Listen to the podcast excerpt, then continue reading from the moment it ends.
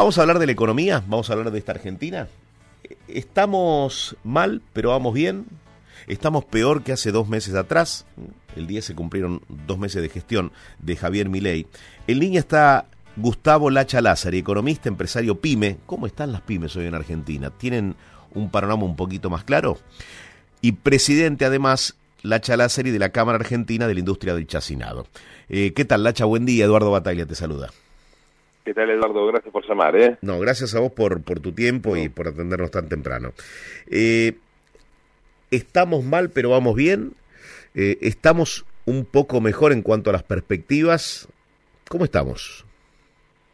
A ver, yo creo que estamos en el medio de la tormenta, eh, intentando hacer las cosas que hay que hacer, eh, pero la situación es muy complicada para Argentina.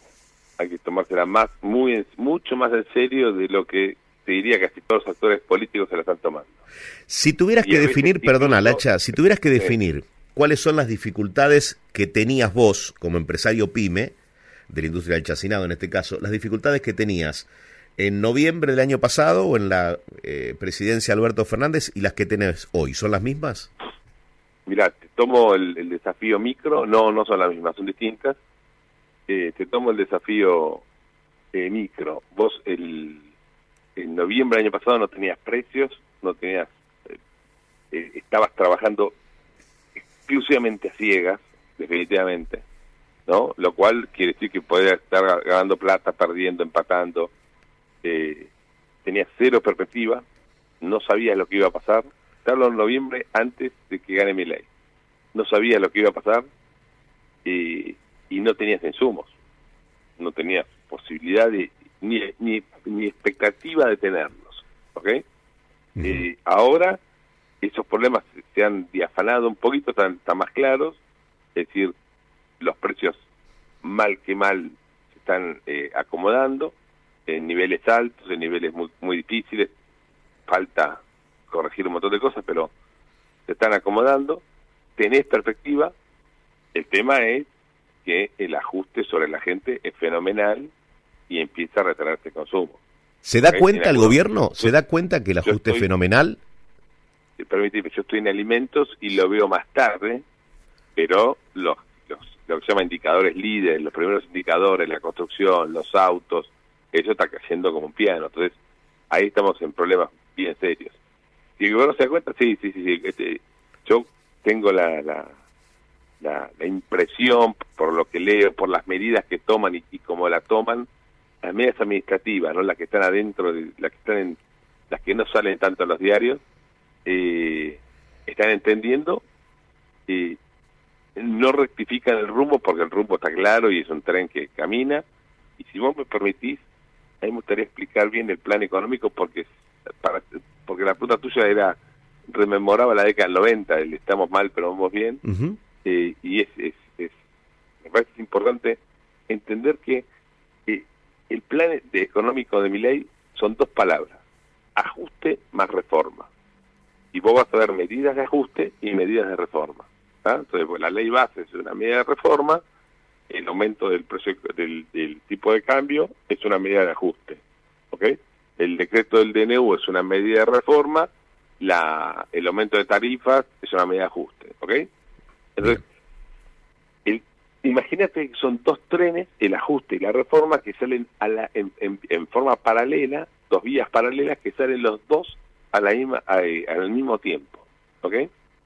La lógica del plan es que el tren de la reforma vaya primero y en un cruce de vías se pegue eh, a la misma vía, se vaya a la misma vía que el tren del ajuste y lo arrastre. La reforma arrastra el ajuste. La reforma es la musculación del sector privado. La reforma permite que las empresas sean más productivas, que contraten más empleo, que los salarios sean mejores, que, el poder adquisitivo alcance. Es decir, eh, eso tiene que arrastrar el peso del ajuste. Ahora, lo que, ha, eh, lo que está sucediendo, por eso digo, la situación está muy complicada y es para mí mucho más seria de lo que parece, lo que está sucediendo es que en estos dos trenes picó en punta el del ajuste, ese no frena, ese sigue, y el de, y, el de la reforma le estamos poniendo palos en la rueda, que la ley no sale, que el decreto lo, lo, lo, aborta eh, un juzgado.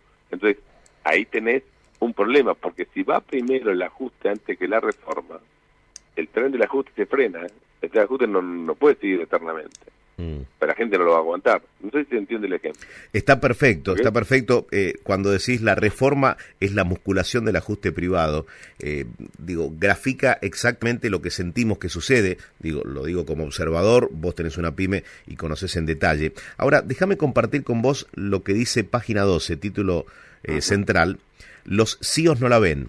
Los propios empresarios que acompañaron la visita de Milei a Italia alertaron al gobierno sobre la profundidad de la recesión en que las medidas de Caputo están arrojando la economía. Allí se difundió que la mitad de las pymes ya están pensando en comenzar con los despidos. ¿Esto es así? Me parece que la mitad de las pymes es mucho. Eh, vos pensás que el rubro pyme es el rubro que más tarde despide. ¿Ok? Y te digo por qué. Porque hay lazos afectivos, porque nuestros costos de, búsqueda son mucho más altos que, lo, que en las empresas grandes. Eh, es un poco es más difícil, aparte de esa empresa con menor eh, dotación de personal, entonces ya cuando despediste quedas realmente el 25% de cuatro es una persona y tres personas le cuesta mucho más el trabajo de cuatro que eh, eh, 4.900 de 5.000. Ahora, entre tus pares, ¿empezás a escuchar que es probable que despidan gente? Bueno, yo lo estoy viendo en la construcción. Lo estoy viendo en la construcción, que ya hay despidos en la construcción. ¿Por qué? Porque la construcción tiene dos, como dos grandes rubros, el rubro público que está paralizado, y está paralizado en dos vías, es decir, las obras que eh, el gobierno dice no las vamos a hacer, se que la haga el sector privado, donde hay un rubro ahí importante, pero además en la que ya están haciendo y la que se están haciendo a nivel provincial, las provincias dicen, no, yo no voy a tener plata, listo, paralizo todos los pagos de obra, ¿ok? Eh, de obra iniciada, lo cual es gravísimo, pues se rompe capitales, desastre pero ¿a qué voy? Ese rubro está paralizado y no ha sido reemplazado por el sector privado, porque la ley base tenía un capítulo especial de incentivo a grandes inversiones que era para que el sector privado reemplace a la obra pública. Por eso te digo que cuando a la reforma le pones un palo de la rueda, eh, eh, el ajuste es más pesado, te, te, pica punta. Ahora, de manera urgente, caída la ley ómnibus, eh, vos dirías que ya tienen que enviar capítulos de esa ley ómnibus que son indispensables. ¿Qué resulta urgente hoy por hoy eh, para la Argentina? No pienso para el gobierno, ¿eh? para la Argentina, para que se activen las pymes, para que se le saque un poquito el pie de encima en cuanto a, la carga impositiva. Mira, te voy, yo te, comento algo que, me parece que debo aclararlo. Yo no estoy en el gobierno, no, no estoy ni en la reunión ni nada de eso. Yo te digo lo que yo haría si yo estuviera. A eso me refiero. Sí, sí, Pero digo, aclarando que estoy afuera y que hablo respetuosamente, ¿no? Los tipos están en política y saben otra cosa. Pero y yo, sin duda, yo pondría todos los temas de la reforma eh, del DNU y de la ley ómnibus en leyes separadas. Y darle al Congreso 50, 60 eh, ley, eh, paquetes de leyes distintas. ¿Ok? Y discutir con seriedad cada uno de, ellos, con la sociedad, con los medios y con, la, eh, con, con los legisladores no te puede no salir ninguna ley de las 60, no, es imposible, ¿ok? Bien. Entonces, primero eso, y segundo, eh, obviamente como definís vos, definamos las prioridades. La reforma laboral tiene que salir mucho más pronto que tarde, porque si no, la reforma laboral, cuando vos eh, tenés expectativa de crecimiento, es una reforma laboral eh, de, expansión. Pero cuando haces un ajuste brutal y lo único que haces es el ajuste, es una reforma laboral para echar gente. Entonces, no, no, no tiene que ser para echar gente tiene que ser para contratación. la segunda, una reforma impositiva brutal, hay que sacarle a las pymes el peso de los, impuestos, de los impuestos. El blanqueo, las moratorias son cosas rápidas que tienen que salir porque la, la obra privada te va a, y la construcción se te va a fortalecer cuando blanquee la economía. Cuando digas a los tipos, bueno, tenés 10 mil dólares en negro, dale, loco, ponelo ponerlo a trabajar, comprar ladrillos y contra eso no te pregunto y chao. Lamentablemente es así. ¿Crees que esa plata, esa plata dólar en negro solo eh, saldría a la luz con una dolarización? Con un, por lo menos con un blanqueo. Mm. Eh, eh, dolarización más blanqueo. La dolarización solo no, ¿eh? Mm. tienes que blanquearlo además. Porque si estuvieran en pesos tampoco saldrían, pues estar en negro. Entonces, aquí hay un tema lamentablemente así, la economía informal creció, se juntan stocks de, de, dólares fuera del sistema, dólares como unidad de ahorro, no puede ser, puede ser euro, puede ser peso, puede ser cualquier cosa. Mm. Eh, el peso es difícil que alguien ahorre en pesos, pero bueno, lo que te quiero decir es que la unidad de cuenta no, no, no, no, no, es, no es lo determinante. Acá lo determinante es eh, que, la FIP no se meta en eso. Mm. No digo que sea justo, es bastante injusto, sí, sí. pero hoy no tenés eh, soluciones. Esas cuatro son rapidísimas y la que es muy importante sí. es poner al sector bancario al servicio de las empresas. O sea, eh, va a ser muy difícil reactivar la economía si los bancos siguen prestándole al gobierno. O sea, los bancos tienen que prestar a, los negocios. Entonces, son medidas de piso para, empezar a hablar. Después hay que seguir desregulando la economía y por último, terminar de abrirla. Porque yo creo, y lo que veo que es natural, la tentación muy natural, es que la economía abierta, que hay que abrirla, yo soy muy aperturista, eh, venga antes que la reforma. Porque la economía abierta para los gobiernos es muy atractiva porque te garantiza eh, techo de precios, ¿ok?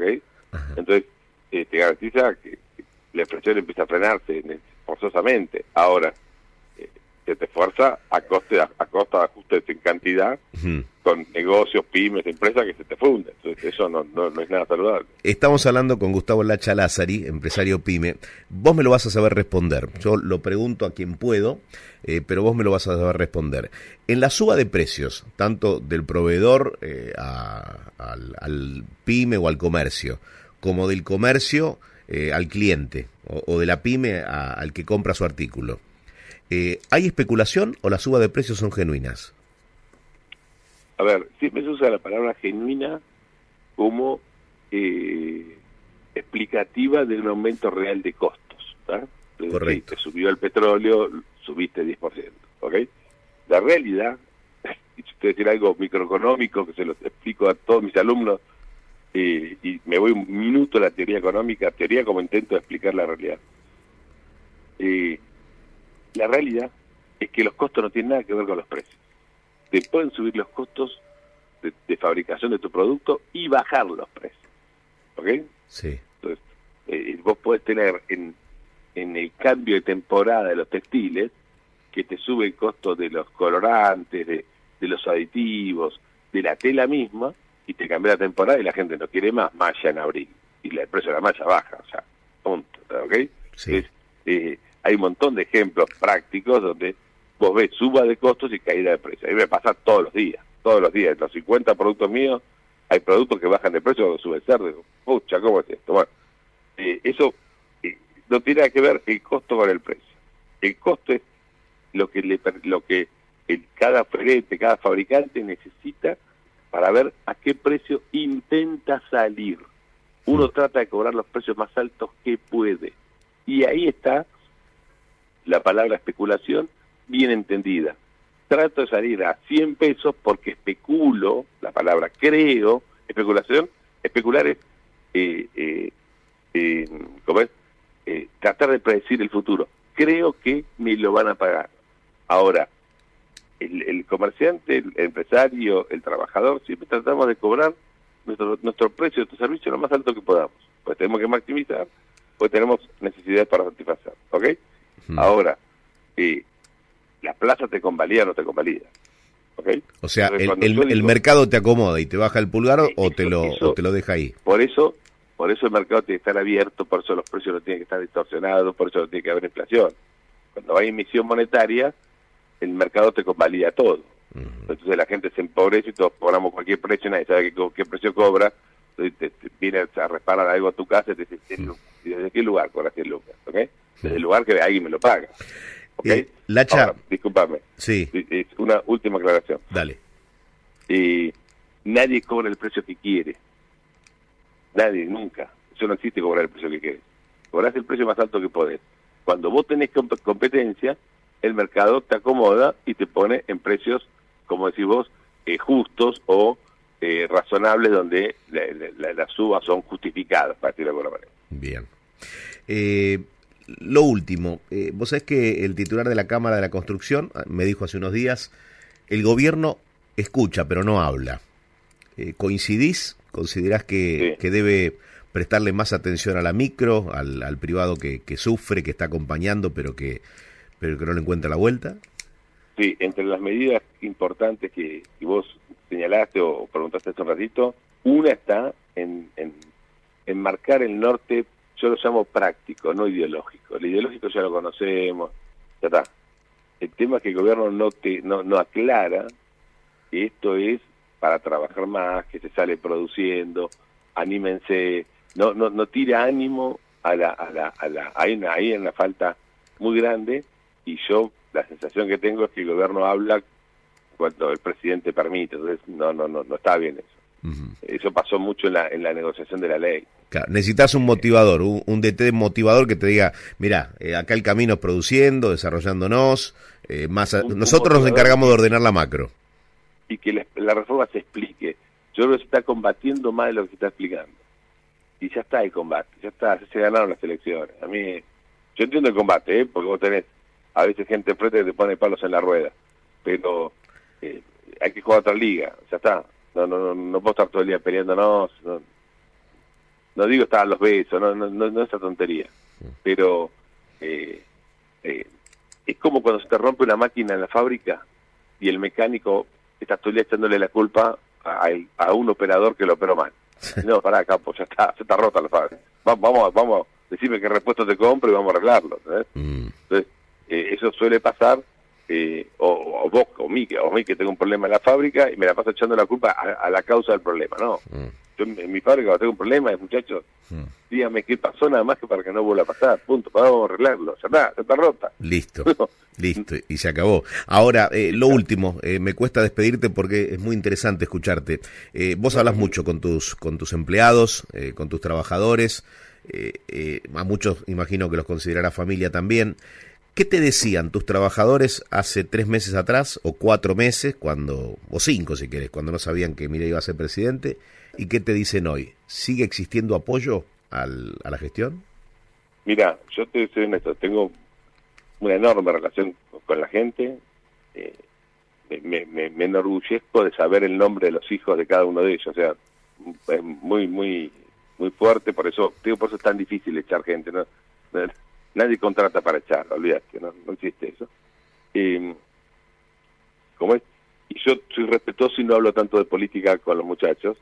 Lo que noto es que ahora tienen miedo por, la, por, la, por los comportamientos. Uno me dice, no, che, no me voy de vacaciones, tengo miedo de lo que puede pasar, me quedo, las puedo trabajar, ¿viste? E ese tipo de, de comportamientos muy precautorios, muy responsables, ¿ok? Eh, y no, no, no, en mi caso particular, la verdad, yo no, no, no hablé mucho si están esperanzados o no, porque no, no sé ni Está bien, pero vos decís que no, no, no es solo cautela, es miedo hoy. Sí, sí, sí, sí, sí, sí. Sí, sí, y te digo por qué, porque tenemos que entenderlo bien. Si algo aprendimos de la década del 90, es eh, el empleo es el agente ordenador de la sociedad. Vos podés tener un buen laburo, malo, te puedes divertir, aburrir, ganar mucha guita, poca, no importa. Bueno, sí importa, pero eh, es secundario. Lo secundario es que estar adentro del mercado laboral. Lo primario es que tenés que estar dentro del mercado laboral. O sea, eh, todos los días, el papá o la mamá o el papá y la mamá tienen que traer el morfi a la casa. No puede traerlo la bolsa del Estado. No puede, no porque eh, eh, rompe las familias, rompe, rompe la, la, la, intimidad, rompe la autoestima. ¿Me explico? La, te pongo el extremo. El extremo fue en la pandemia, cuando el Estado le decía a algunas personas que no eran esenciales. No, no nos dimos cuenta del daño que causa eso. Tremendo. ¿Por qué te quedaste en casa? Porque yo no soy esencial, esencial es el vecino. ¿Cómo no sos? Me tu pibe de 11 años, ¿cómo mi papá no es esencial? Si mi papá es el superhéroe.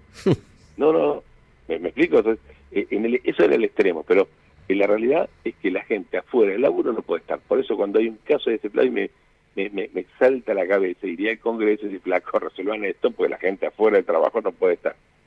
No, por es una variable de ajuste, la, la, iba a ser una mala palabra. Nada, no, la, la Starlip es una variable de ajuste. No, nunca el ajuste puede pasar por el empleo. Mismo, mismo para el empleo público. El empleo público tiene que bajar cuando sube el privado. La gente tiene que pasarse de un lado a otro. No, pero son todos vagos, bueno, Lola. Listo, que, que el privado lo eduque o, o lo meta en, el ámbito productivo. Esa va a ser una, una señal de que la Argentina fue encontrando el rumbo, digamos. No nos damos cuenta lo destructor de, la persona misma que es la pérdida de empleo. Entonces, por eso es, yo estoy tan preocupado, porque el tren de la reforma va más lento que el tren del ajuste. Y el tren del ajuste es desempleador. El tren de la, de la reforma es empleador. toma gente. ¿Ok? Hay que hacer bien la reforma y hay que hacerla más rápido. Clarito. Lacha Lazari, un gustazo. Hacía mucho queríamos hablar con vos eh, y, nos dimos el gusto. Muchísimas gracias por tu tiempo. Dale, maestro, a disposición. ¿eh? Gracias por llamar. Abrazo. Gustavo Lacha Lázari, economista, empresario PYME, presidente de la Cámara Argentina de la Industria del Chacinado.